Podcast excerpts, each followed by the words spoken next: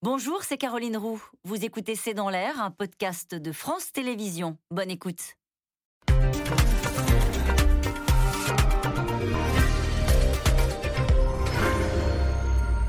Bonsoir à toutes et à tous. Nous attendons vos questions, SMS, Internet et réseaux sociaux pour alimenter notre discussion. Il n'est pas encore candidat et pourtant il a réussi à s'imposer au cœur du débat. Éric Zemmour est aujourd'hui crédité pour la première fois euh, d'un score à deux chiffres euh, pour les intentions de vote à la présidentielle. Une dynamique dont il se félicite à la veille de la sortie de son livre qui s'annonce déjà comme un phénomène de librairie. L'essayiste condamné pour incitation à la haine raciale et renvoyé 16 fois euh, devant les tribunaux pour ses propos déboule dans la campagne. Pas encore un programme, mais une ligne politique à la droite de Marine Le Pen. Zemmour, ultra-conservateur, réactionnaire assumé, projette de refranciser le pays et se rêve en Trump français. Alors quelles sont les idées que défend Éric Zemmour? Qui séduit-il? Peut-il vraiment s'installer durablement dans le paysage de cette campagne présidentielle? Dans la tête d'Éric Zemmour, c'est le titre de cette émission avec nous. Pour en parler ce soir, Christophe Barbier, vous êtes éditorialiste politique. Karl Meus, vous êtes rédacteur en chef au Figaro Magazine. Votre magazine titrait la semaine dernière sur Éric Zemmour, le perturbateur. Nathalie Moret, vous êtes journaliste politique au groupe de presse régional EBRA, apparaître demain précisément sur le sujet. Votre dossier, Zemmour, le chamboule tout. Enfin, Frédéric Dabi, euh, vous êtes directeur général opinion de l'Institut de sondage IFOP. Votre ouvrage La fracture, une enquête sur la jeunesse, sort demain aux éditions Les Arènes. Bonsoir à tous les quatre. Merci de participer à ce C'est dans l'air en direct. 10% euh, dans les sondages, c'est plus qu'un phénomène médiatique. Je, je, me tourne vers vous pour commencer cette émission, Frédéric Dabi. Il le disait ce matin, Éric Zemmour, il était interrogé chez nos confrères. Il disait, je suis passé de 3 à 10%, c'est une dynamique. Oui, c'est vrai qu'en sondage, il faut toujours regarder regarder la dynamique, il faut être prudent sur la portée de ce sondage, même si 10%, un score à deux chiffres, c'est un cap euh, symbolique qui peut fait, annoncer une dynamique future. Moi, franchement, c'est pas l'IFOP qui a produit euh, cette enquête. C'est un institut tout à fait euh, sérieux. Ça demande à être confirmé. Est-ce que c'est une tendance lourde? Et là, il faudra avoir des futurs sondages qui confirmeraient ou infirmeraient cette tendance. Et vous qui connaissez l'histoire des campagnes présidentielles, qu'est-ce que nous avons eu depuis 20 ans? Comme candidat à feu de paille, un Jean-Pierre Chevènement à 12-13%, voire 15% en septembre 2001, un François Bayrou qui montait à 22-23% en février 2007, euh, euh, plus localement et récemment un Cédric Villani qui avait la promesse de renverser le jeu euh, à Paris prudence absolue sur ce type de sondage, si loin du vote, dans un contexte où l'offre électorale n'est pas connue, et bien entendu, les Français ne sont pas. Dans Alors ça raconte quoi? C'est intéressant de s'y arrêter un instant parce que malgré tout, on sent bien qu'il y a une curiosité pour le personnage. On va beaucoup en parler ce soir. Et puis peut-être un, logiciel politique qu'il défend. Et, ça, raconte une humeur dans le pays, rien de plus. Quand les Français qui vous, que vous interrogez vous disent oui, je suis prêt à voter pour Éric Zemmour, c'est pas exactement ça qu'ils disent alors. Non, moi ce qui me frappe, c'est que le phénomène Zemmour, ce personnage qui est à la fois euh, journaliste, polémiste, éditorialiste, peut-être homme politique et candidat à l'élection présidentielle, match parfaitement avec un credo de l'opinion publique. Le pays est en déclin. La France, la France qui tombe. Et donc, c'est d'ailleurs un leitmotiv de ces différents, euh, de ces précédents livres, et même de celui-là que je n'ai pas pu encore lire. Mais cette idée de la France en déclin euh, est exprimée, partagée par l'ensemble des catégories sociales, y compris euh, la jeunesse, dans le livre dont vous citiez, on, a une, on a deux tiers des jeunes qui, pour la première fois, partagent l'idée que le pays est en déclin et par rapport aux années 80, 27 points de moins qui considèrent que la France est une grande puissance mondiale. Donc, dans ce cadre où les Français voient, dans une logique de désenchantement, des quinquennats plutôt échoués, où rien n'avance, il peut être le clown, le, le, le troublion qui va peut-être euh, électriser choses. En sachant qu'il est dans un moment très particulier, Christophe Barbier. Il est, vous l'avez dit, essayiste, éditorialiste, euh, journaliste, presque candidat, euh, homme à succès, euh, auteur à succès, euh, donc avec son livre qui, sort demain. Et il précise hein, lui-même, hein, dès qu'il le peut, qu'il est en tête des ventes pour l'instant des précommandes. là, c'est un statut à part. Et il est servi par ce statut de, un peu d'essayiste, pas encore politique en réalité. Bien sûr, parce que ça lui permet d'être dans une position d'attrape-tout. Il attrape ses fans, hein, ceux qui partagent cette conviction que la, France tombe. La France qui tombe, c'est un livre de Nicolas Bavrez du milieu des années 90. Ça fait 25 ans qu'on entend ce refrain. Il attrape ceux qui aiment le polémiste provocateur. Il attrape aussi une extrême droite réactionnaire qui se cherche toujours un candidat et qui fait 4-5% dans, ce pays. Elle a aimé euh, euh, François-Xavier Bellamy, elle a aimé Marion Maréchal, cette France. Bah là, elle a trouvé Éric Zemmour pour le combat. elle n'était pas à 10, hein Elle n'était pas à 10, elle était à 5. Donc il est en train aussi d'attraper un peu autre chose en ce moment. Mais c'est une position confortable. Il a un peu le beurre et l'argent du beurre, puisqu'il n'est pas encore candidat. Quand vous êtes candidat, vous devez faire des propositions. Certes, la France tombe. Comment on l'empêche de tomber? Comment on la relève? Comment on sauve notre agriculture, notre éducation, nos professions médicales, etc. etc. En ce moment, à 6 mois, 9 mois de des échéances, les Français réagissent selon leur humeur. Et il y a des Français qui considèrent qu'en effet, ça ne va pas dans notre pays, que Zemmour n'a pas toujours tort, voire qu'il a souvent raison, et ils disent voilà, moi c'est Zemmour. Et puis dans quelques mois, ils vont réagir non avec leur humeur, mais selon leur intérêt. Je suis profession libérale, je suis fonctionnaire, je suis retraité. Qu'est-ce qu'il me dit? En quoi ma situation va s'arranger si Éric Zemmour arrive au pouvoir ou participe au pouvoir? Et là, c'est pas du tout la même donne. Et les effondrements qu'évoquait euh, Frédéric tout à l'heure, euh, un Chevènement ou, un Philippe de Villiers en 94-95, qui démarre très haut sur des positionnements à la Zemmour et qui finit juste en dessous de 5, eh bien, c'est cette mutation-là qui est difficile. Passer de celui qui dénonce ce qui va pas, je mets le doigt dans la plaie, et il y en a beaucoup des plaies, à celui qui propose, qui va dire bah, j'ai la pommade, j'ai le remède, ça c'est très compliqué. Est-ce que Karl Meus, il est conscient, au fond, que son statut lui offre euh, une espèce de bouclier de protection pour l'instant? Justement, on ne l'interroge pas sur euh, ses propositions. Euh, vous le connaissez bien, Éric Zemmour, forcément, depuis, depuis, longtemps. Est-ce que vous voyez un candidat, tout simplement, quand vous l'interrogez? Bah, pour la couve, oui, j'ai dû le, effectivement l'interroger. Ça fait assez bizarre d'interroger un confrère, mais sur autre chose que la vie journalistique il est totalement conscient, et autour de lui, sa famille aussi est consciente du, risque qu'il prend. Euh, il y a quelque part quelque chose, euh, excusez-moi, vous allez trouver ça un peu emphatique, mais de Macron. Je, prends mon risque, je mm. brûle mes vaisseaux. Vous verrez dans le livre, euh, il met fin à toute sa vie antérieure de journaliste. Il grille le off, euh, et il raconte euh, tout ce qu'il a vécu et il me le dit clairement. Voilà, je, termine mes années journaliste. Je passe à autre chose. Donc évidemment, si on passe à autre chose, qu'on ne demande pas à ne plus être dans les sondages d'intention de vote pour la présidentielle et qu'on laisse planer une ambiguïté, c'est bien qu'on prépare autre chose. Aujourd'hui, il en profite. Cette ambiguïté le sert. Personne ne peut l'obliger à dire qu'il est candidat. Il n'y a aucune loi qui dit, à partir du moment où vous préparez quelque chose, c'est que vous êtes candidat. Donc, il joue de, cette ambiguïté. Il profite aussi d'un vide, parce qu'en politique, la nature a horreur du vide. Le vide, il est que les LR, ils se regardent le nombril aujourd'hui. Ils n'ont pas de candidat naturel, de candidat évident. On cite Xavier Bertrand, Valérie Pécresse, mais on sait qu'il va y avoir soit une primaire, soit un congrès. Et donc en ce moment, ils regardent leurs militants, leurs sympathisants. Ils laissent un vide.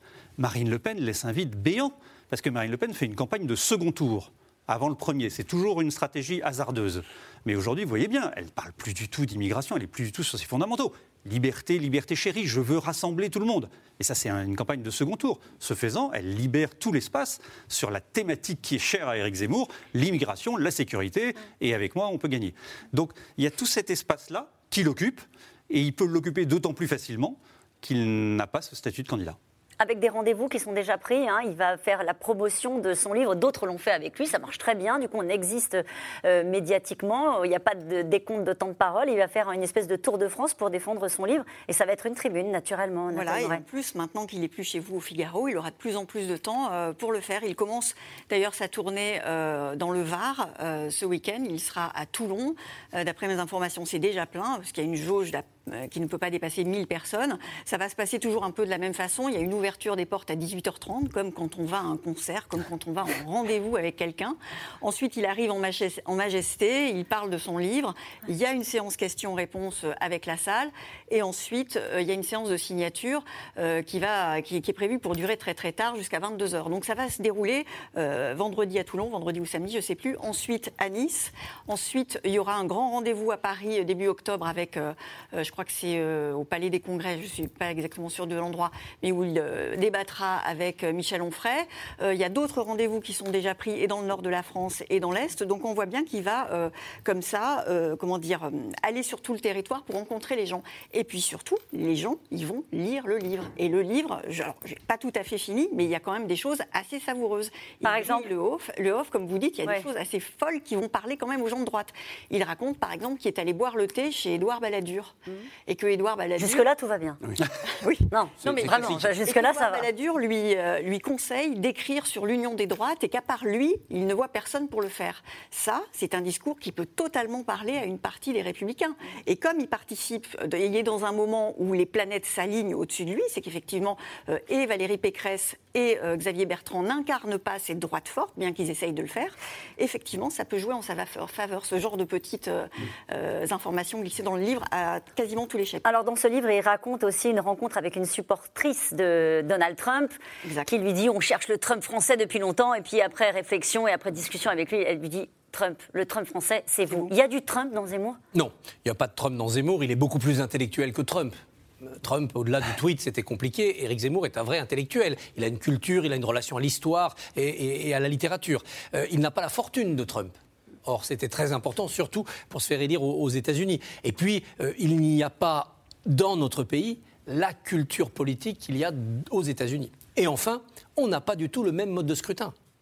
On a un scrutin, nous, à deux tours, où on voit bien qu'aujourd'hui, Éric Zemmour est en mesure de mettre en difficulté Marine Le Pen, peut-être de donner à la droite l'espoir de faire passer son candidat ou sa candidate devant Marine Le Pen, mais à part cela. Assumer l'outrance Assumer des thématiques, euh, par exemple une forme de misogynie assumer, revendiquer Oui, de toute façon, il devra l'assumer, puisque c'est ses livres anciens. Le premier sexe, le suicide français, c'est rempli d'affirmations, de certitudes sur lesquelles il devra se justifier. Il n'est pas un homme à se renier. Ce qu'il propose aujourd'hui aussi aux, lecteurs, et peut-être demain aux électeurs, c'est cette constance. Je n'ai pas changé d'avis depuis 25 ans, et les faits m'ont donné raison. Il est dans la posture de Cassandre. J'annonce une catastrophe, la catastrophe est en train d'arriver, elle va arriver, en tout cas elle est de plus en plus crédible, et donc j'ai raison. Sauf que jamais dans l'histoire, les gens n'élisent Cassandre. Hmm. Ils cherchent celui ou celle qui, va permettre de réparer la catastrophe ou de faire rêver. Et là, il n'est pas du tout dans cette posture-là. Karl Mayus, sur le, par exemple, le parallèle qui peut être fait avec Donald Trump sur les outrances, ce, sens de, la provocation? Il n'est pas Trump, mais il veut ressembler à Trump la couverture de son livre, c'est du Trump. Vous enlevez le drapeau français, vous mettez le drapeau américain, vous enlevez Eric Zemmour, vous mettez Donald Trump, c'est un livre de, Donald Trump. Euh, les polémiques, il passe à la télévision à peu près tous les jours pour faire euh, la promotion de son livre. Il, lance une polémique. Et ça, c'était du Trump. Aujourd'hui, c'était la peine de mort, par exemple. Par exemple. Il regrette l'abolition de la peine de mort. La détestation, enfin, euh, la critique de la presse parisienne, cette classe médiatico-politique. Donald Trump euh, exécrait les, New-Yorkais, cette presse presque bah, qui était démocrate et qui ne l'aimait pas, qui lui rendait bien. Il s'en nourrissait. Et Éric Zemmour va faire pareil. Vous voyez, ces médias, ils m'aiment pas, mais je suis pas comme eux. J'ai toujours été la censure, j'ai toujours été censuré.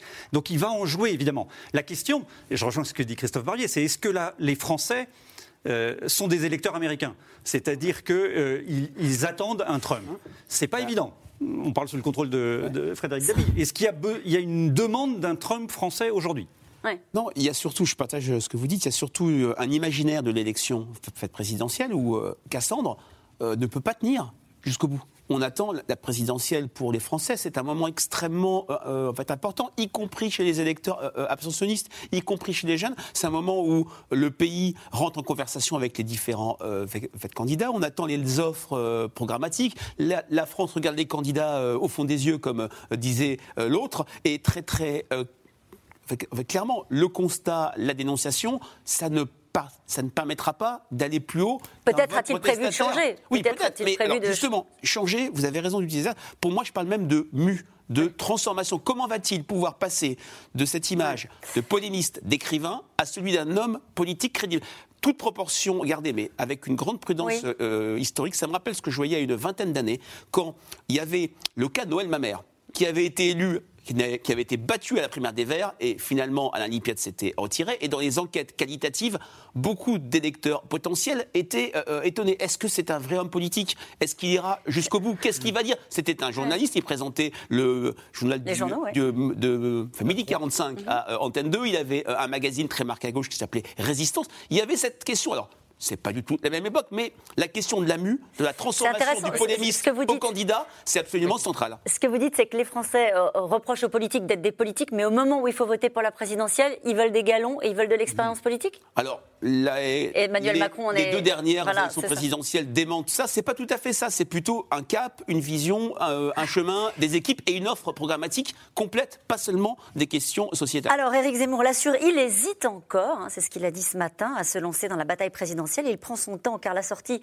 de son livre, on l'a dit, lui offre une rampe de lancement. L'essayiste suscite, c'est vrai, une curiosité qui le place à 10% euh, dans un sondage Harris Interactive publié ce matin.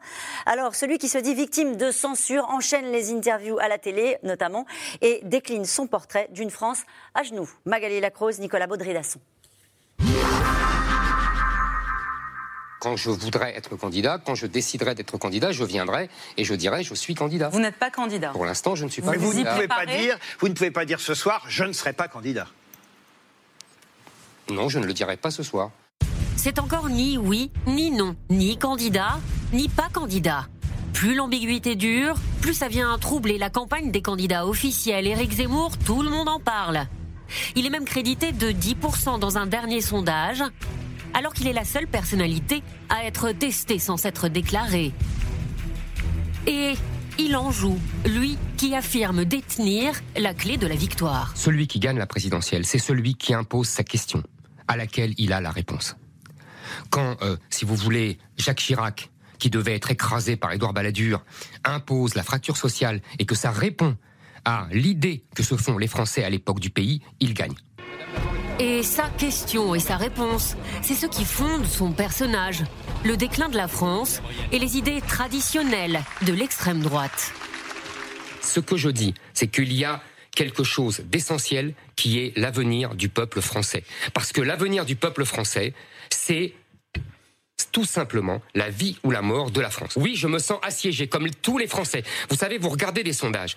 Vous hmm. avez 70 à 80% des Français qui vous disent on ne vit plus aujourd'hui en France.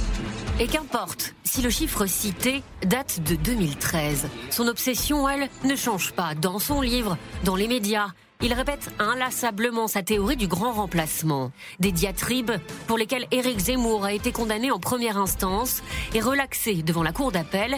L'affaire judiciaire est toujours en cours. Quand je vois euh, l'état de la France catastrophique, je pense vraiment, si vous voulez, que euh, nous, nous sommes en train de changer de civilisation parce que nous sommes en train de changer de peuple. Il faut refaire des Français il faut refaire des Français. Moi, je vais vous dire, ce qui me gêne, c'est qu'au bout de trois générations, on appelle encore ses enfants Mohamed. Il n'a pas de programme, le pas encore peut-être candidat, mais des idées bien arrêtées pour la société. Je ne pense pas que euh, on ait bien fait d'abolir la peine de mort. Maintenant, vous êtes euh, favorable à la peine de mort euh, Philosophiquement, oui. Comme Marine Le Pen ou son père en son temps. Éric Zemmour s'estime censuré par le monde médiatique. La semaine dernière, le CSA a demandé aux chaînes de décompter son temps de parole. Bonsoir à tous. C'est une soirée un brin particulière pour moi. Pour la première fois depuis deux ans, je n'étais pas à l'antenne de CNews. Éric Zemmour va continuer à s'exprimer. Donc on entendra Éric Zemmour, pour le bonheur de certains et, pour euh, l'effroi d'autres. Et, je crois qu'il aura tout, tout loisir de s'exprimer. Moi, Éric Zemmour, ce que j'ai à en dire, c'est que fondamentalement, c'est une France qui ne me plaît pas, c'est une France qui est rabougrie. Et je pense qu'en plus, Éric Zemmour, euh, c'est un faux dur. Sans être sur la ligne de départ, officiellement, ces provocations médiatiques forcent la classe politique, notamment à droite et à la droite de la droite, à se positionner. Éric Zemmour est un fataliste. Voilà. Moi, je ne pense pas que euh, la guerre civile euh, soit euh, l'issue des 10, 20 ou 30 prochaines années. Je pense que le rôle du politique est d'empêcher justement cette guerre civile et cette implosion. Dans les présidentielles, il y a toujours le trubillon, celui qui trouble le jeu, il y a des effets de mode. C'est un effet de mode? Ce que je crois, c'est que être président de la République, c'est vraiment savoir diriger le pays dans toute sa complexité. Après-demain, Éric Zemmour entame un tour de France pour la promotion de son nouveau livre, entretenant toujours un peu plus le mystère de sa candidature, laissant à d'autres le soin d'afficher un slogan bien moins flou. Et cette question, qu'est-ce qui distingue Marine Le Pen d'Éric Zemmour? Il y a quand même chez Marine Le Pen d'abord le, le, poids de son appareil et puis tout un travail programmatique qui a été fait depuis des années. Compliqué parce qu'elle est obligée de renoncer à des mesures, en avancer d'autres. Euh, et puis ensuite, ensuite un parcours, trois candidatures, voilà la troisième en cours. Et donc ça, ça fait quand même une première différence. Ce qui fait la différence aussi entre les deux, c'est l'espace qu'a laissé à Éric Zemmour Marine Le Pen, par le recentrage qu'évoquait Karl tout à l'heure. Elle lui a laissé cet espace idéologique très à droite. En 2017, quand elle a raté son débat d'entre-deux tours, quand on s'est dit, tiens, Marine Le Pen, c'est peut-être fini, tout le monde s'est dit c'est Marion Maréchal Le Pen qui va prendre la suite. Et Marion Maréchal n'a pas réussi ou n'a pas voulu. En tout cas, elle est devenue évanescente. Cette idée de réunir les droites, ce qui restait de la droite LR après le dépeçage par Emmanuel Macron et ce qui restait du Front National après l'échec de Marine Le Pen. Faire une sorte de grande droite conservatrice, réactionnaire, nationaliste avec Marion Maréchal à sa tête, ben, ça a vécu parce qu'elle s'est dérobée. Et Éric Zemmour vient dans cet espace-là avec euh, euh, sa force intellectuelle, mais avec ses faiblesses programmatiques pour l'instant et avec des propos, des idées, Nathalie Moret, qu'on n'entendait plus euh, dans le débat public, qu'il porte depuis de nombreuses années, des propos pour lesquels il a parfois été condamné. Alors il a été condamné, je le rappelle, pour des propos lorsqu'il avait dit que les employeurs ont le droit de refuser d'embaucher des Arabes et des Noirs.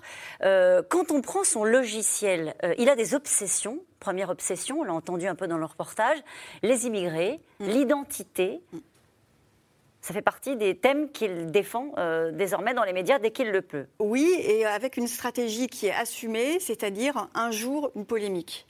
La semaine dernière, c'était la polémique sur les prénoms. C'était pas nouveau. Hein. Il avait déjà dit que euh, les Français ne devaient plus appeler euh, leurs enfants par des prénoms qui étaient étrangers. Ça avait fait polémique à l'époque. il recommence et boum, on remet un, 1 euro dans le nourrin et puis tout le monde court derrière et tout avec les chaînes d'infos, tout le monde y va de sa réaction, etc. C'est exactement ce qu'il cherche.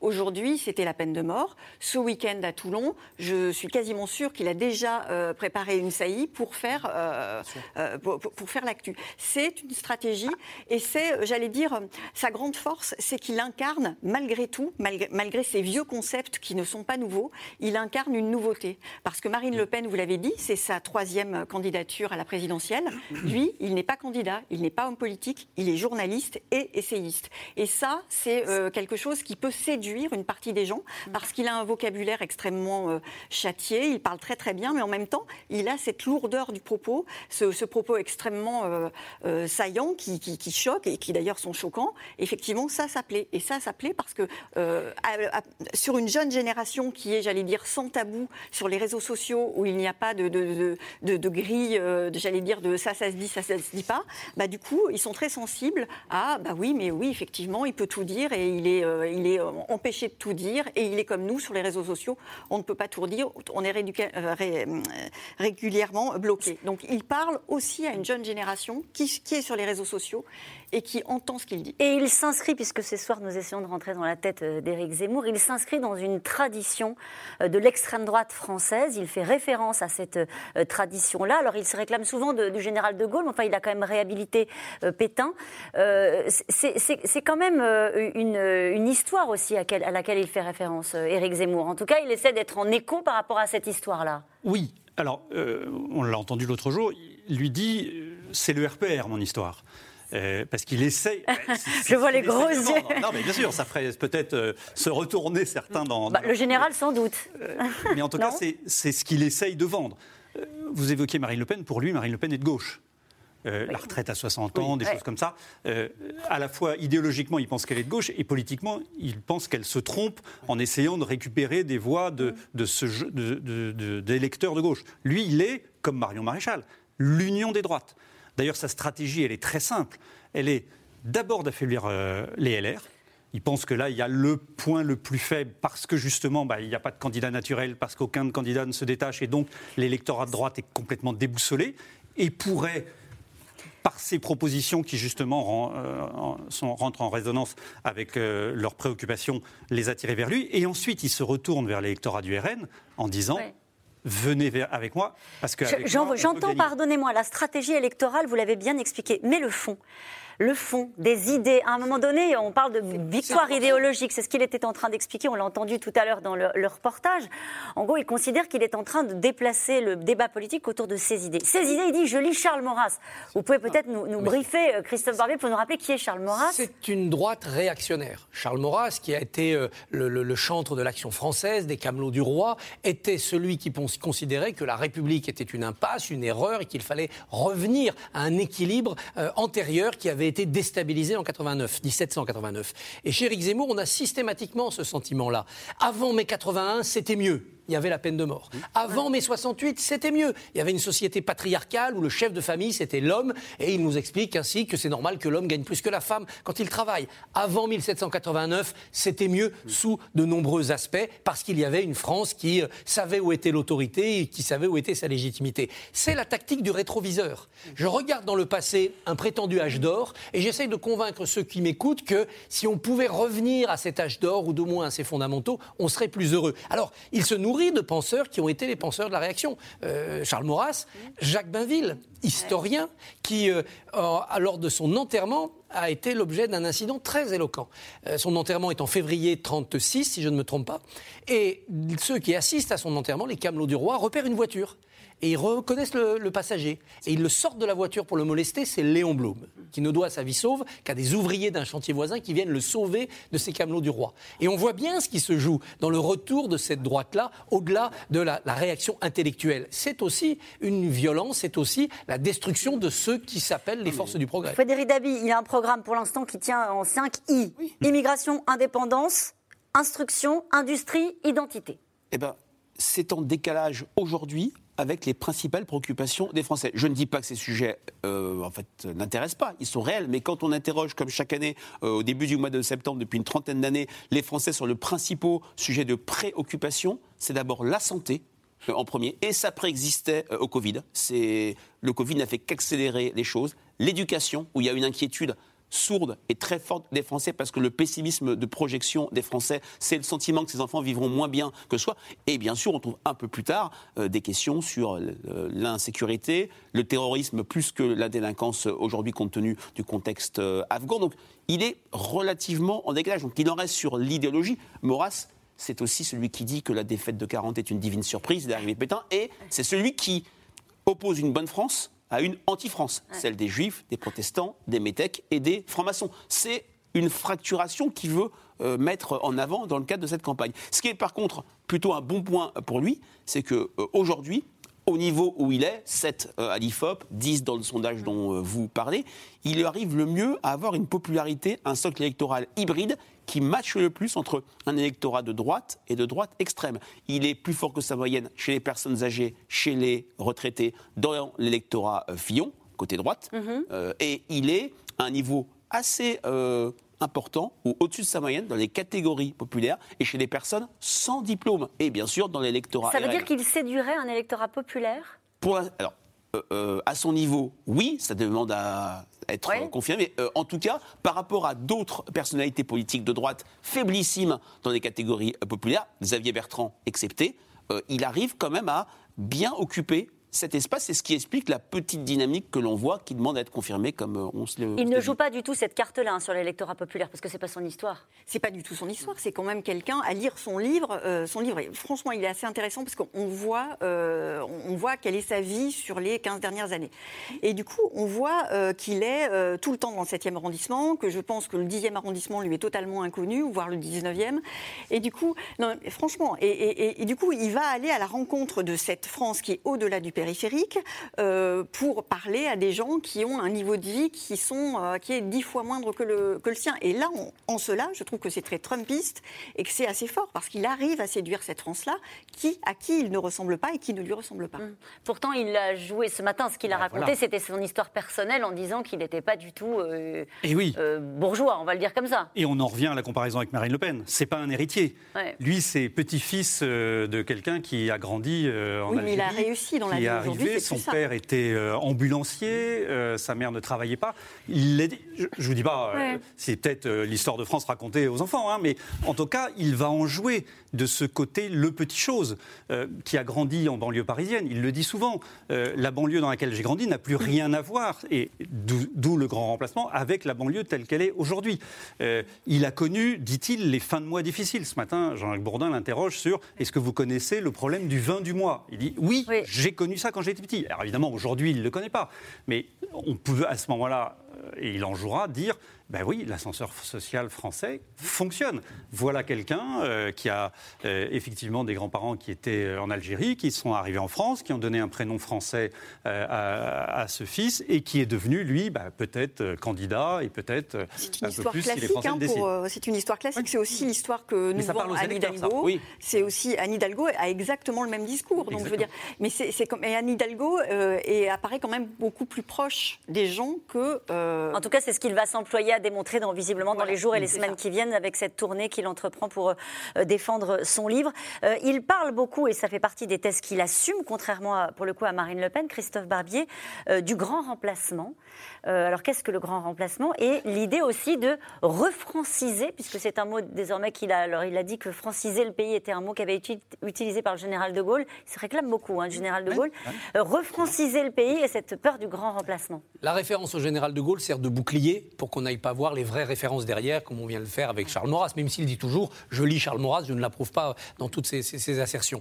Le grand remplacement, théorie euh, euh, largement diffusée et, parfois interprétée de manière diverse, inventée par Renaud Camus et reprise par d'autres, voudrait euh, laisser penser que derrière l'immigration, donc l'arrivée de personnes étrangères qui veulent travailler et se fixer sur notre sol, il y a une sorte de, de colonisation, d'organisation, et que les populations du Sud, l'Afrique notamment, ont décidé de venir en Europe, profitant de la démographie, déclinante de l'Europe, pour prendre la place de ces populations qui disparaissent puisqu'on ne fait plus d'enfants. C'est ça le grand remplacement. Alors Éric Zemmour ne va pas jusqu'à penser qu'il y a quelque part un complot avec des gens qui organisent les arrivées de migrants pour nous, pour nous remplacer, mais il est un peu dans cette, dans cette idée-là. Ce n'est plus une immigration, comme on a pu la connaître au moment des Trente Glorieuses, c'est une volonté de remplacer un modèle de civilisation par un autre, par une sorte de, de, de, tsunami de population. Voilà. C'est ça la, la crainte. Encore une fois, un journal que j'aime bien, le Figaro Magazine, faisait des couvertures il y a 30 ans sur cette crainte-là, cette, cette, cette peur-là. Giscard qui parlait d'un. Euh, D'invasion. D'invasion. Et De Gaulle qui disait un jour, est-ce qu'on aura, est-ce qu'on dira un jour colomber les deux mosquées à la place de colomber les deux églises? Donc cette crainte-là ou ce fantasme-là, il est très ancien. D'évidence, on a un problème d'immigration. Ça veut dire que ça trouve un écho dans une partie de l'électorat, comme vous le disiez tout à l'heure Ça trouve un écho pour deux raisons. D'abord parce qu'il y a une réalité d'une immigration difficile, d'une assimilation en panne, parce que la crise économique et la crise des valeurs empêchent l'assimilation. Donc là, il y a une angoisse. Et puis il y a une autre raison, c'est que cette immigration, comparée aux vagues les plus anciennes, euh, intra-européennes, elle a une nouvelle religion, l'islam. On n'a pas connu dans les siècles passés, c'est arrivé là. Et donc, ça donne un défi supplémentaire. Y a-t-il difficulté à rendre l'islam compatible avec la République? Ça nous occupe depuis 40 ans. La valeur ajoutée, si j'ose dire, d'Éric Zemmour, c'est de dire c'est foutu. Et moi, il me le disait les yeux dans les yeux il y a 20 ans, quand on était dans Ça se dispute, une émission où on avait un débat toutes les semaines. Il me disait nous avons déjà perdu. J'annonce une guerre civile, pas pour qu'on la gagne, j'annonce que nous avons déjà perdu cette guerre. Il était là dans un fatalisme, là encore, de, Cassandre. Il ne s'agissait pas pour lui de se dresser en rempart, il s'agissait mm. de prévenir les gens que c'était déjà foutu. Et mm. ça, c'est quelque chose qui, philosophiquement et psychologiquement, est totalement ancré en lui. Mm. Et c'est compliqué à défendre dans une campagne présidentielle quand on dit le combat est perdu. Euh, l'inconscient collectif de ces populations musulmanes est de coloniser l'ancien colonisateur, écrit Éric Zemmour dans euh, son livre La France n'a pas dit son dernier mot. En tout cas, il est la seule personne non candidate, à moi je me trompe et vous me corrigerez, euh, qui soit actuellement testée dans les sondages. Le cas Zemmour vient troubler la photographie de l'opinion en ce début de campagne. Les sondeurs, une nouvelle fois, se retrouvent au cœur du jeu. Les derniers ratés, notamment concernant des enquêtes régionales, ont conduit les instituts à affiner euh, leur mode de calcul. Romain Besnénou et Pierre Dehorne. Savourer lorsqu'ils sont bons. Je regarde euh, les sondages qui ne sont pas inintéressants, vous avez remarqué. Un certain nombre de sondages nous donnent effectivement très très haut. Les sondages ne sont que des sondages. Mais quand même. Maudit quand ils sont mauvais. Je ne vous parle pas des sondages, je vous parle de, de, ce que les gens nous disent. Ce processus de rassemblement, ça ne doit pas être des sondages. Emmanuel Macron est certes aujourd'hui encore haut dans les sondages, mais son... personne ne le suit. Les sondages. Plus de 30 ont déjà été réalisés pour l'élection présidentielle de 2022, alors que la campagne n'a même pas encore débuté. IFOP, Ipsos, Kantar. Pour les instituts spécialisés, c'est l'heure de gloire. Avant peut-être l'heure des comptes. On a été pas mal chahuté les sondages ces derniers temps euh, sur euh, euh, ben, justement notre rôle, ce que ce qu'on a porté aussi au débat public. Est-ce que les sondages se trompent Est-ce que bon voilà donc ça fait un moment qu'on qu'on entend qu'on entend tout ça. Chez Kantar, anciennement connu sous le nom TNS Sofres, les erreurs du passé planent au-dessus de cette rentrée politique à fort enjeu pour l'Institut de sondage.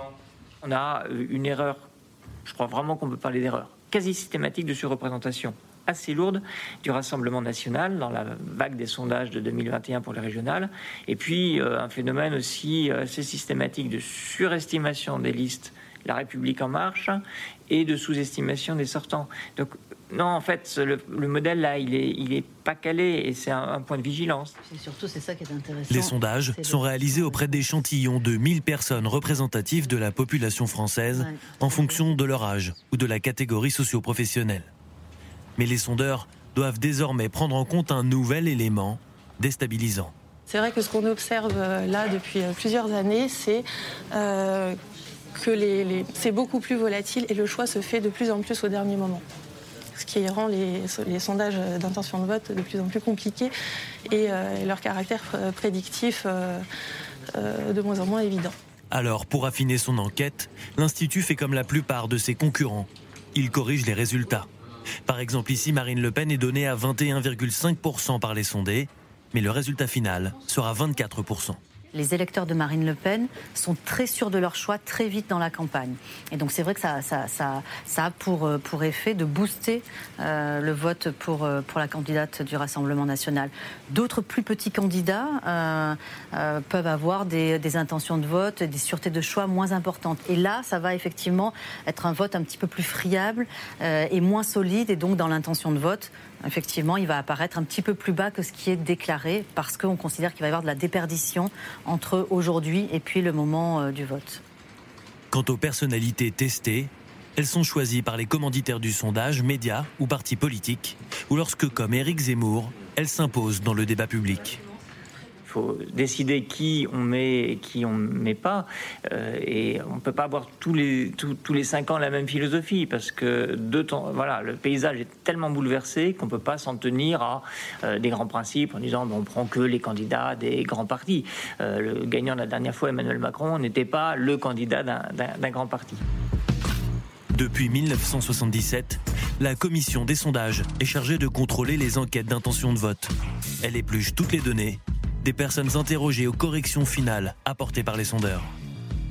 Ce à quoi on fait attention aussi, c'est que les questions ne soient pas biaisées euh, pour rendre le sondage non objectif, par exemple en favorisant tel ou tel candidat par rapport aux questions qui vont orienter la réponse des personnes sondées. Ça, c'est un élément psychologique auquel on est également sensible.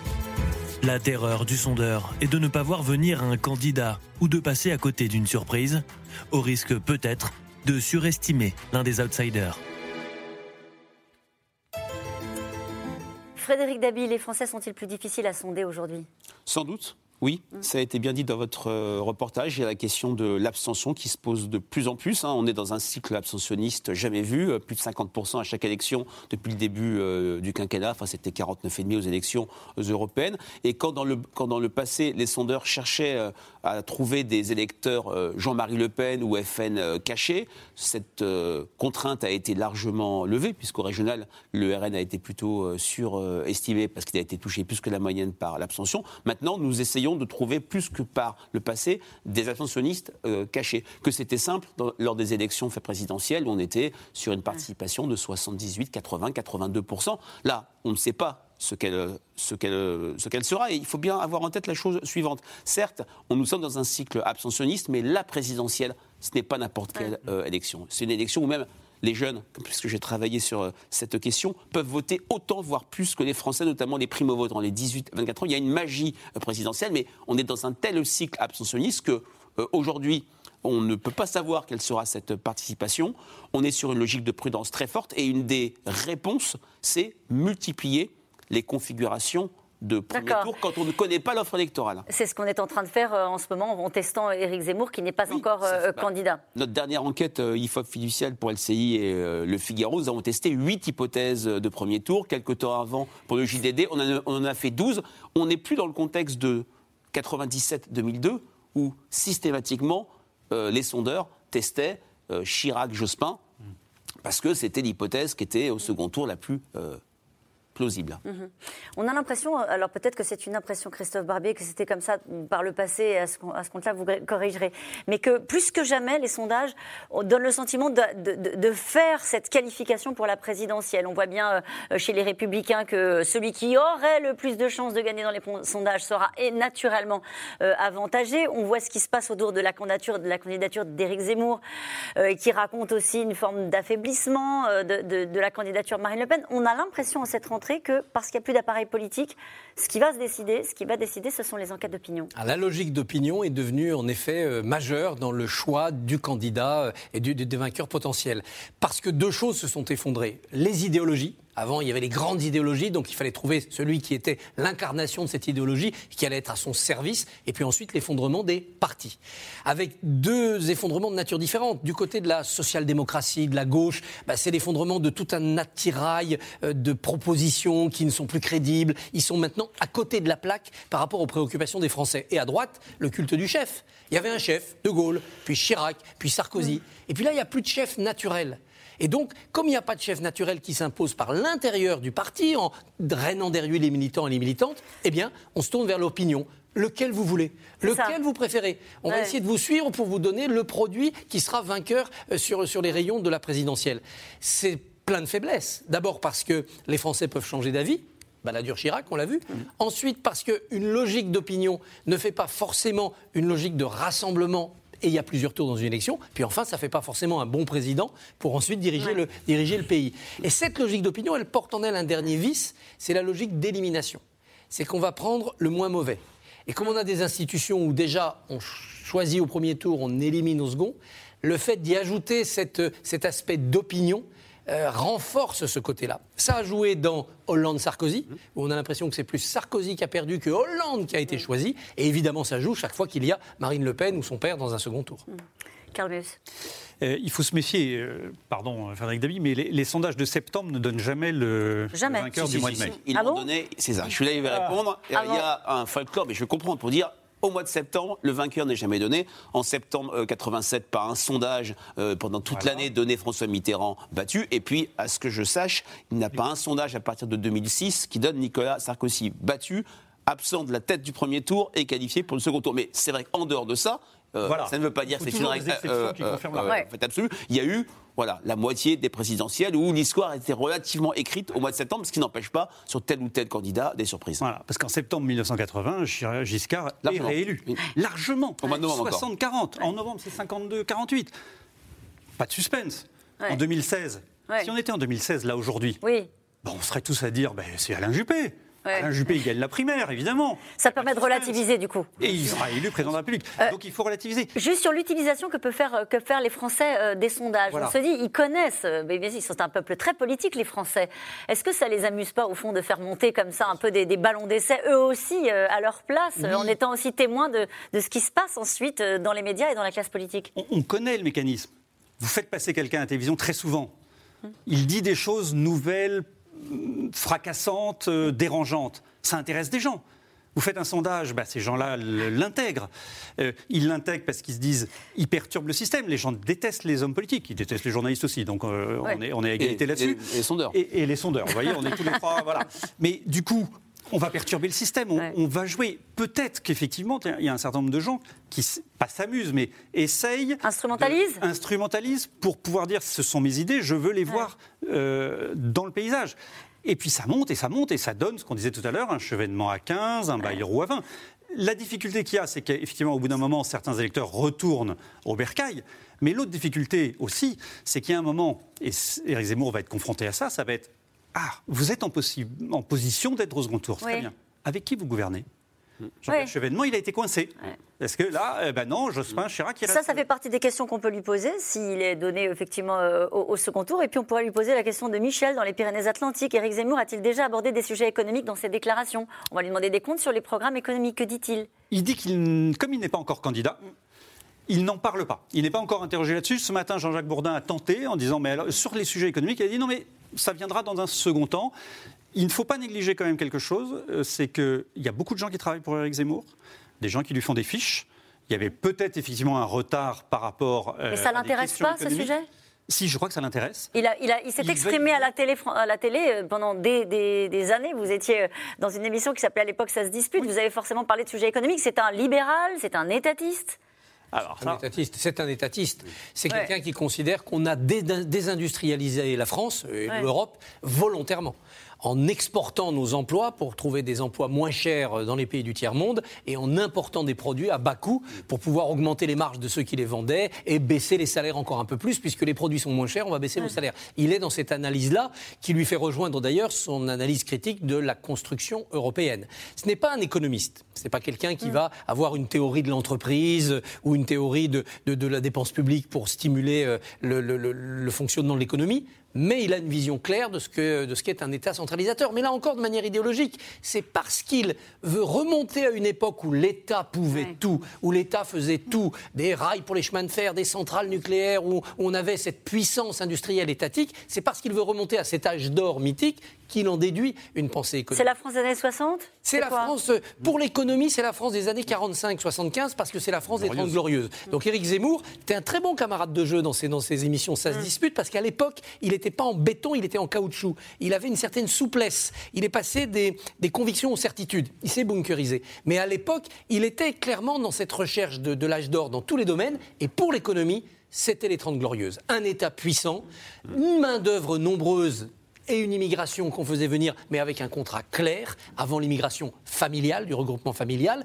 et bien entendu, une démographie jeune qui permettait de, d'avoir des actifs pour euh, faire grandir cette France des Trente Glorieuses. Vous vouliez ajouter quelque chose non, sur, le ça. pro- sur le logiciel économique d'Éric Zemmour? Oui, euh, la question, la principale, c'est l'immigration. Ouais. Mais euh, qui dit immigration, comme l'a très bien dit Christophe Barbier, il y a l'économie. Effectivement, on fait venir, euh, enfin, c'est sa, sa, thèse, les patrons font venir des, la main-d'œuvre immigrée parce qu'elle est moins chère.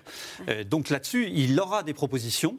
Il faut faire attention parce qu'on on, on balaye ça d'un revers de main en disant il n'y connaît rien, machin. Il a bossé Ouais. ses fiches et donc il abordera ces sujets. Il paraît qu'il est conseillé par euh, le Floc Prigent Oui. C'est ça? Oui, oui. Entre autres, c'est Oui. pas le seul. euh, Il dit c'est mon ami, mais c'est plus que ça? Il a, euh, c'est quelqu'un qui, euh, qui, lui a été très fidèle et qui il est fidèle. Et Eric dit qu'il est fidèle en amitié, mais c'est pas le seul. Et c'est possible qu'il voilà, qu'il élargisse et qu'il dit qu'il y a beaucoup de gens, euh, énarques, experts, qui lui proposent leurs services. Ouais. Là, pour le coup, il n'y a pas vraiment de, de rupture. S'il travaille avec des gens qui sont euh, dans le système, il y aura pas de, on n'aura pas la rupture qu'il y a sur euh, les thèses qu'il défend sur euh, l'immigration et l'identité. Visiblement, ce que vous êtes en train de dire et l'un et l'autre, c'est que sur la partie économique, Le ce sera souverainiste, c'est ça En fait, si vous voulez, on est à six mois de l'élection, donc peu importe qu'il ait des propositions économiques ou pas, là n'est pas le sujet. Ouais. Là, à six mois de l'élection, les candidats, ils essayent de cranter un thème. Mm. Euh, Anne Hidalgo, elle a cranté, on multiplie par deux le salaire des, des enseignants. Et le reste, elle ne dit rien. Elle dit c'est pas le temps des propositions. Lui, il a cranté euh, le- la lutte contre l'islamisme, le déclin de la France et aussi, troisième thème, le fait que les politiques traditionnelles ne comprennent rien à la France traditionnelle, à sa France, à la France. Il fait aussi le procès des politiques? Absolument. Ah bah oui. Absolument, et c'est d'ailleurs ce que disent les gens qui, qui- qui- qui sont dans son entourage et qui défendent euh, sa candidature. C'est un des éléments qu'il met en avant, puisqu'effectivement, si les autres ne comprennent pas, ça veut dire que lui comprend et lui a les solutions. Mais peu importe pour l'instant de les annoncer. Il crante simplement les sujets sur lesquels il veut avancer. En Europe, en tout cas, la droite conservatrice a un modèle, euh, la Hongrie de Viktor Orban. Il assume des positions qui le mettent en conflit, d'ailleurs ouvert avec Bruxelles, comme la bataille qu'il a menée euh, contre l'avortement ou encore ses prises de position contre l'homosexualité. Euh, même le pape l'a récemment rappelé à l'ordre. Juliette Perrault, Marie Laurent et Clément Voyer. Sourire crispé sur les visages du pape François et de Viktor Orban. D'un côté, le représentant du Vatican qualifié de progressiste, de l'autre, l'un des visages de l'ultra-conservatisme en Europe. Alors, lors de sa visite éclair dans le pays dimanche, le pape François en est allé de sa petite leçon au président hongrois. Nous devons nous engager à promouvoir ensemble une éducation à la fraternité afin de lutter contre les relents de haine qui tentent de la détruire. Un appel à plus d'ouverture face à une politique nationaliste d'extrême droite très marquée. Anti-immigration, contre les droits des femmes et des personnes LGBT, qu'importe les rappels à l'ordre cet été encore de l'Union européenne, Viktor Orban persiste et signe. Il n'y a pas de place pour les bureaucrates de Bruxelles ici. Et quoi qu'ils fassent, nous ne laisserons pas les activistes LGBT côtoyer nos petits dans les écoles et les jardins d'enfants. Une vision de la société que le gouvernement entend promouvoir auprès des citoyens à travers des formulaires de consultation nationale. À 200 km de Budapest, les TOT font partie des milliers de familles qui reçoivent ces questionnaires. Êtes-vous d'accord avec la reconnaissance par l'État du statut de mère au foyer comme occupation principale? Êtes-vous d'accord avec le principe fondamental selon lequel les enfants ont droit à un père et une mère? Vous allez répondre? Bien sûr. Pour nous, c'est très important. D'autant que c'est grâce à cette politique-là que nous avons pu bénéficier de notre maison. Une maison pour laquelle ils ont reçu un prêt gouvernemental de 100 000 euros. L'un des nombreux avantages de la politique nataliste, très incitative, du gouvernement Orban. Parmi les dernières mesures en place, plus d'impôts à payer pour les mères de famille à partir de 4 enfants, des prêts pour les nouvelles mariées, 30 000 euros offerts par l'État aux familles nombreuses. La place des femmes, un sujet qui agite un autre pays d'Europe de l'Est, la Pologne. Ce jour-là, les Polonaises sont dans la rue pour défendre le droit à l'avortement, devenu quasiment illégal dans le pays. Seules exceptions à la règle, si la grossesse est le résultat d'un viol ou si la vie de la mère est en danger. C'est une tragédie pour notre pays que 30 ans après la chute du communisme, on doive de nouveau se battre pour notre liberté. Les femmes devraient avoir le droit de décider de leur propre corps, pas le gouvernement et sûrement pas l'Église. Des politiques ultra-conservatrices au nom des valeurs traditionnelles qui font aujourd'hui des adeptes dans d'autres pays. En Italie, Giorgia Meloni est le nouveau visage de la droite radicale. Présidente du parti post-fasciste Fratelli d'Italia, elle s'en prend régulièrement, entre autres, aux défenseurs de l'homoparentalité. Ils nous parlent de parents 1, de parents 2, de parents LGBT, d'enfants nés sous X. Tout ça, ce sont des catégorisations. Mais nous ne sommes pas des catégories. Nous sommes des personnes qui défendons notre identité. Je suis Georgia, je suis une femme, je suis une mère, je suis italienne, je suis chrétienne, et ça, ils ne me l'enlèveront pas. Des idées qui trouvent un écho au sein de la société italienne depuis plusieurs années déjà, comme lors de cette marche contre l'avortement en 2018. Moi, je suis infirmier. Mon travail, c'est de sauver des vies, ce n'est pas de pratiquer l'avortement. L'avortement, c'est un acte contre la vie, et c'est ça que je dénonce aujourd'hui. Selon un sondage publié en mai dernier, le parti de Giorgia Meloni serait actuellement la deuxième force politique en Italie, juste derrière la Ligue d'un autre visage de l'extrême droite, Matteo Salvini. Euh, alors on ne peut pas totalement comparer Matteo Salvini euh, à, cette droite conservatrice que porte Victor Orban ou, même, euh, ou même Éric Zemmour. Ah, pour moi, Éric Zemmour n'est pas un populiste au sens Salvini. Il est beaucoup plus proche, en effet, de Giorgia Meloni ou de Orban ou des Polonais, c'est-à-dire qu'il veut remettre bah, les valeurs familiales classiques au cœur d'une politique de civilisation et défier à ce titre les instances judiciaires de leur propre pays, changer la loi, et l'Europe. Et donc, de l'intérieur, faire exploser le, projet européen. Yeah.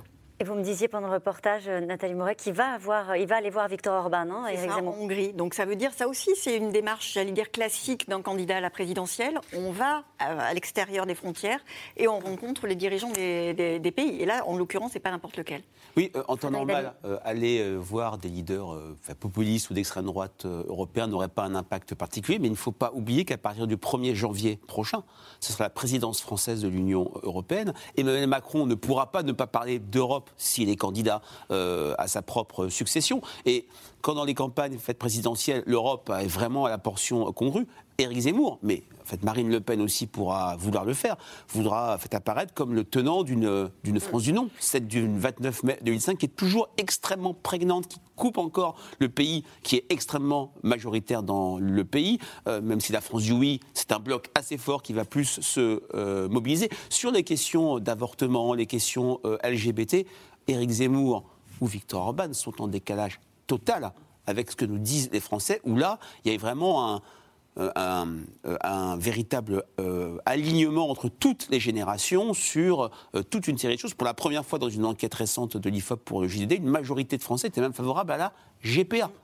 On a vraiment un vrai mouvement de fond et un décalage entre une demande d'ordre d'ordre public et une libéralisation des mœurs dans la sphère. Et sur le discours qu'il tient sur les femmes, il n'est pas du tout en phase avec la société française. Absolument pas, absolument pas. On voit euh, en fait à quel point il y a un nouveau clivage, à quel point dans notre métier on voit qu'il y a une opinion publique féminine qui émerge quand il, y a, quand il y a quelques années, mais il y a encore 5 ou 7 ans, sur toutes les enquêtes d'opinion, il n'y avait quasiment jamais de clivage homme-femme, sauf sur des sujets genrés, euh, la rémunération des femmes, les violences conjugales. Là, sur des sujets complètement euh, anodins, on a des décalages de plus en plus forts, qui sont des décalages de genre et des décalages générationnels, notamment sur les questions sociétales. Cette question de Pierre dans le Var, retour de la peine de mort, interdiction des prénoms étrangers, valorisation du modèle de la femme au foyer, est-ce possible en France, Christophe Barbier? Pour la plupart des position non. Euh, revenir sur l'abolition de la peine de mort, nous sommes maintenant engagés dans des conventions internationales qui feraient que ce rétablissement serait totalement illégal, illégitime. Ça aboutirait à, sortir de toute une série d'instances internationales. Ça n'est pas possible. La loi sur les prénoms, elle a existé, elle n'a jamais été appliquée. Elle a été inventée en 1803. Pourquoi? Parce que la Révolution, pour combattre évidemment les prénoms chrétiens, les prénoms du calendrier, avait libéralisé tout cela. Puis on a vu fleurir des prénoms les plus fantaisistes possibles, euh, avec euh, évidemment tous les grands noms de la Révolution qui devenaient des prénoms. Vous appelez votre petit garçon Robespierre, vous pouvez appeler aussi votre fille Fête de la Fédération, et puis on a vu des betteraves, des jonquilles, enfin c'était un peu n'importe quoi. Et donc Bonaparte, pas encore empereur, a dit il faut mettre de l'ordre, il fait cette loi. Loi ambiguë puisque c'était à la fois euh, les prénoms du calendrier et les grandes figures de l'histoire ancienne, sans dire lesquelles. Ça pouvait être des Grecs, des Latins, mais aussi des Chinois ou d'autres. Mahomet, Mohamed, c'est une grande figure de l'histoire ancienne. Donc si Éric Zemmour veut rétablir la loi Bonaparte de 1803, au nom de la grande figure ancienne, on peut prendre un calife omeyyade du, du, 8e siècle. Donc vous voyez, ça n'a pas de sens. Par ailleurs, si cette loi a été abolie en 93, c'est parce que selon la préfecture où vous alliez, selon le bureau d'état civil où vous alliez, on vous a des réponses différentes. Aujourd'hui, on a une loi qui est équilibrée, il ne faut pas nuire à l'enfant. Donc en donnant à l'enfant un nom trop ridicule, on peut lui porter tort dans sa vie future. C'est à les autorités d'état civil doivent juger cela et c'est tout. Donc Éric Zemmour au pouvoir ne pourrait pas revenir sur euh, cette libéralisation des prénoms. Hum. Après, il pose un problème. Oui, quand on donne un prénom français à un enfant, c'est qu'on est dans une logique d'assimilation. Mais ce n'est pas parce qu'on ne lui donne pas un prénom du calendrier français qu'on n'est pas dans une logique d'assimilation. Il y a d'autres manières de s'assimiler que le prénom, même si c'en est une. Et sur la question des droits, sur tout ce qui concerne les conventions européennes, il explique qu'il s'en exonère oui, mais on peut s'en exonérer, on peut tout envoyer paître. Mais alors, il faudra expliquer aux agriculteurs pourquoi ils ne toucheront plus d'argent de l'Union européenne. Il faudra expliquer à ceux qui vendent des marchandises dans les autres pays de l'Europe ou qui vont travailler dans d'autres pays de l'Europe pourquoi d'un seul coup ils devront rester chez eux. Ça ne se fait pas euh, comme ça d'un coup de baguette magique sans, euh, sans répercussion. Et nous revenons maintenant à vos questions. Le sondage qui estime à 10% les intentions de vote en faveur d'Éric Zemmour est-il fiable? Alors, il y a sans doute une notice qui a été euh, déposée par mon confrère euh, à la commission des sondages. Ces notices sont maintenant accessibles en ligne. Et si la commission juge que ce sondage euh, comporte des erreurs méthodologiques de redressement, elle fera une mise au point pour l'instant, ce n'est pas le cas. Les autres sondeurs, les autres instituts le donnent entre 6 et 8. Nous, à l'IFOP, nous sommes à 7%. Mais 7%, ce, qui est, ce qui est intéressant, ce n'est pas le chiffre, c'est la dynamique, puisqu'un sondage précédent au mois de juin le mettait autour de 5%. Donc il y a une dynamique euh, effective. Éric Zemmour a-t-il une stratégie à la Donald Trump avec un discours populiste, extrême et racoleur? Alors, première partie de la phrase, oui, il a une stratégie euh, à la Donald Trump. Après, euh, est-ce qu'on dit que c'est euh, populiste, racoleur et tout? En tout cas, provoquer des incidents, faire des propositions suffisamment extrêmes pour que ça fasse indignation, oui, évidemment. Et surtout apparaître comme l'anti-élite, l'anti-classe parisienne médiatico-politique. Éric Zemmour n'est-il pas l'héritier de Jean-Marie Le Pen dans ses discours? Reprend-il ce que Marine Le Pen n'ose plus dire? Oui, c'est exactement ce que disent les, la génération la Z, hein, les, jeunes qui sont derrière lui et qui, ont, qui sont nés sur les réseaux sociaux. Effectivement, ces, ces jeunes-là, qui sont environ 2000, j'avais un de leurs représentants ce matin au téléphone, il me disait qu'effectivement, ce qu'il il y avait d'anciens sympathisants, on va dire, de l'UNI, de, de, de, de, Marine Le Pen, pardon, euh, qui effectivement étaient déçus du recentrage de Marine Le Pen. Marine Le Pen, aujourd'hui, elle est euh, dans un mouvement où elle veut devenir présidente de la République, donc elle doit être plus crédible que ne l'était son père, et elle doit parler à une France beaucoup plus large. C'est pour ça que lui, il veut absolument préempter euh, toute cette frange-là qui est beaucoup plus radicale et à qui il veut parler. Euh, quels critères Éric Zemmour prendra-t-il en compte avant d'annoncer s'il est candidat ou pas? Une question de Christophe dans la Vienne. Les sondages, bien sûr. Il le dit. Il ne veut pas faire une candidature de témoignage. Il ne veut pas. Bon, alors c'est difficile de. voilà. À partir de quand? Il attend quoi? Une qualification au second tour? Il attend, non, d'être à 12, 13, 14, parce que euh, honnêtement, là, il, ça arrive plus tôt qu'il ne l'espérait. Le, 10, euh, s'il tentait qu'il soit confirmé, il pensait que ça arriverait dans trois semaines. Parce que, voilà, il pensait la, la, vague médiatique douce et puis ensuite les sondages. Ça arrive plus tôt. Est-ce que c'est confirmé? Est-ce que c'est infirmé? Ensuite, il y a un deuxième élément, c'est euh, les parrainages des maires. Il faut 500 signatures. C'est pas si facile que ça surtout pour quelqu'un qui n'a pas de parti, qui n'a pas de relais, qui n'a jamais, qui ne s'est jamais intéressé. Certains à vont l'aider ou pas, Carmen Ah ben non. Qui a intérêt à l'aider? Je sais pas. Je vous pose la question. Les LR n'ont aucun intérêt à l'aider. Au contraire. Euh, euh, le Rassemblement national non plus. Mm. La République en marche non plus. Parce qu'ils ont bien compris quelque chose. en plus. C'est que euh, si fait baisser Marine Le Pen, c'est pas bon pour Emmanuel Macron. Donc euh, aujourd'hui, il y a assez peu de monde qui a intérêt. Puis vous savez, dans le système français, vous avez le président du conseil départemental qui, verse de l'argent un peu pour les communes. Vous voulez faire votre rond-point? Ah bah, Mais si tu as soutenu Eric Zemmour, on va faire le rond-point chez le voisin. Mm. Les intercommunalités, il y, a, plein de liens comme ça qui font que euh, un maire, euh, ça va être compliqué de décider tout seul. Surtout que ces parrainages sont maintenant publiés. et puis on se souvient que c'est très difficile. On se souvient même que Jean-Marie Le Pen, Marine Le Pen avait vraiment fait planer une incertitude sur sur la possibilité en 2012 et en 2002, je crois, pour Jean-Marie Le Pen, à pouvoir être euh, qualifié pour cette présidentielle. Et puis il y a l'argent. Il lui faudra de l'argent aussi pour une campagne. C'est compliqué. C'est ce qu'on disait aussi à propos d'Emmanuel Macron. Oui, il n'a pas de parti, il n'a pas d'argent. Certes, mais il a mis en place justement des stratégies pour lever des fonds. C'est 7500 euros maximum par personne privée. Les entreprises ne peuvent pas financer. C'est pas si simple que ça. Pas obligé de dépenser les 21 millions ou 22 millions autorisés, mais il faut quand même trouver beaucoup d'argent. Éric Zemmour s'intéresse-t-il à d'autres sujets que l'immigration et l'islam? Il faudra, de toute façon. S'il veut, s'il veut faire campagne, il va être obligé de, de, se mouiller et effectivement d'avoir des propositions économiques, de savoir euh, qu'est-ce qu'il veut faire sur le pouvoir d'achat, en termes de chômage, en termes de retraite, là pour l'instant. Sur l'écologie qui est une des préoccupations des Français, vous l'avez cité tout à l'heure. On l'a vu, il a, parlé des, il a parlé des éoliennes euh, de manière assez euh, approfondie lors d'une émission sur sa, son ancienne chaîne. Il, il, a essayé quand même depuis quelques mois de sortir des sujets identitaires en parlant d'économie, en parlant d'environnement, mais très très clairement dans l'imaginaire des Français, euh, un programme mono euh, monothématique, monocolore, ça ne passe pas. Ça ne passe pas. Ça peut passer pour une élection euh, intermédiaire. Je vote Europe Écologie Les Verts aux élections européennes. Ça ne passe pas pour une présidentielle. Ça ne passe pas parce qu'il y a la question de la crédibilité qui, à un moment donné, est importante dans l'intention de vote. C'est vraiment ce qu'il a dit. La, la la question que pose un candidat qui fait le trou, qui va convaincre les Français, est une question globale. Et lui, sa question, ça pourrait être je suis comment enrayer le déclin français, c'est un votant euh, pour moi Ça passera par un programme extrêmement complet. Jacqueline, dans les Pyrénées-Atlantiques, Éric Zemmour va-t-il imposer à tous les candidats ses thèmes de campagne et son rythme? Aujourd'hui, oui. Aujourd'hui, ça se passe autour de lui. On est très tôt. Hein. On est très tôt. On est dans une sorte de trou d'air et à gauche et à droite parce que les choses sont, sont incertaines et un président sortant qui va attendre très tard pour dire qu'il se représente. Donc oui, aujourd'hui, ça se fait autour de sa personne. Il y a le phénomène Zemmour marqué par les sondages et il y a les thèmes qu'il met dans les débats. Mais on le voit à travers les priorités des Français. Ces thèmes-là ne vont pas lui suffire. Il faudra qu'il passe à d'autres choses on constate aussi que les hommes et les femmes politiques déjà un peu engagés dans cette compétition s'agacent quand on leur parle d'Éric Zemmour. C'est un peu le chien dans un jeu de quilles. Il n'est pas du club et puis il les emmène sur des sujets alors qu'ils aimeraient en aborder d'autres. Mm. Ça va durer euh, au moins pendant toute la phase de lancement de son livre, euh, c'est-à-dire tout le mois de septembre et une bonne partie du, mois d'octobre. Jusqu'à l'arrivée du candidat Les Républicains? Oui, et puis après, il faudra trouver pour lui autre chose à dire. Euh, autre chose à dire que simplement j'hésite, je réfléchis et je dénonce. Mm.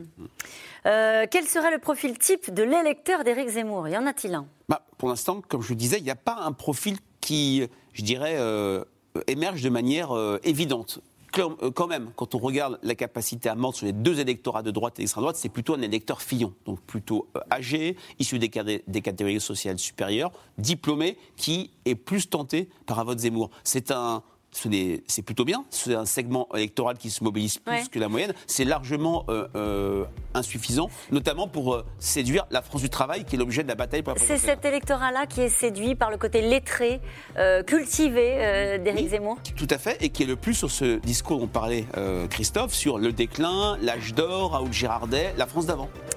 Une, candidature, non, une question de Georges en Belgique. Une éventuelle candidature d'Éric Zemmour pourrait-elle faire diminuer un peu l'abstention? En attirant un électorat jusqu'ici silencieux C'est ce qu'avait réussi Bernard Tapie en 94 aux Européennes, où il y a eu une vraie mobilisation, une vraie bonne surprise, parce que c'était la figure l'équation Tapie. C'était une élection intermédiaire.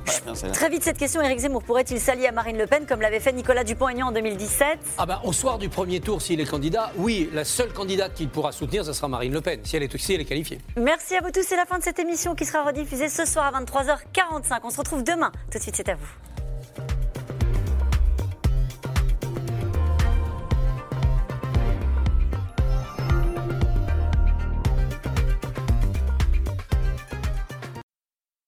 C'était C'est dans l'air, un podcast de France Télévisions. Alors s'il vous a plu, n'hésitez pas à vous abonner. Vous pouvez également retrouver les replays de C'est dans l'air en vidéo sur France.tv.